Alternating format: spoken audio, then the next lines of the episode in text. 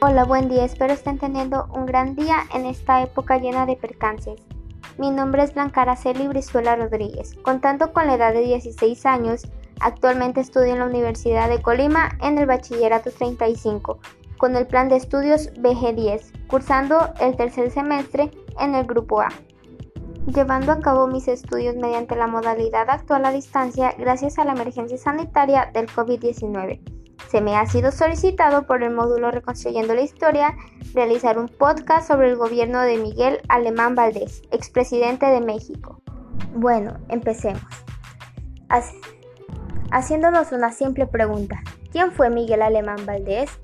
Miguel Alemán Valdés fue hijo de Tomás Valdés y del general Miguel, Miguel Alemán González. Aprendió sus primeras letras en la escuela de su pueblo natal. Al inicio de la revolución en 1910, su padre se levantó en armas y su señora madre se trasladó con sus hijos a Oluta. Su familia se refugió en Orizaba en 1915 para restablecerse en la Ciudad de México en 1920, en donde Miguel se matriculó en la Escuela Nacional Preparatoria.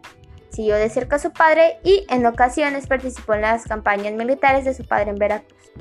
Tiempo después decidió regresar a México e ingresó a la Facultad de Derecho en la Universidad Nacional, en la cual en 1928 recibió su título de abogado. Ejerció la abogacía y representó legalmente a trabajadores mineros, petroleros y ferrocarrileros, al mismo tiempo que desplegaba su carrera política.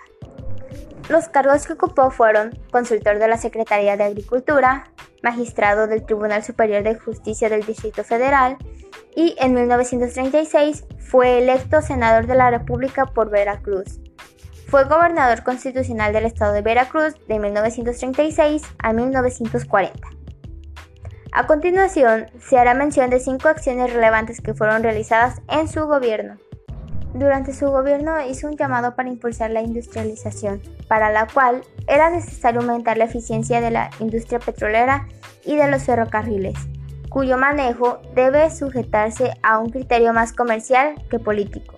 Así, también convocó a la comprensión entre industriales y obreros. Asimismo, ofreció abaratar las subsistencias populares y reorganizar la administración pública federal tuvo que enfrentar la fiebre aftosa, que se extendía desde los estados de Veracruz y Puebla.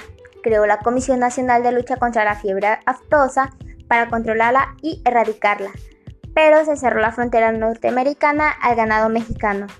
Miles de cabezas fueron sacrificadas por el libre sanitario y las pérdidas fueron millonarias. Al inicio de su gestión reprimió la huelga de la sección 1 de los trabajadores de petróleo mexicanos mediante la requisa con tropas del Ejército Nacional y el cese de 50 líderes que realizaron un paro en la refinería de Azcapotzalco. Esto marcó el rumbo de administración.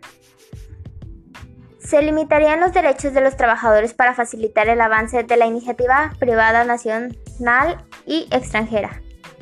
Su, gobierno inició otras medidas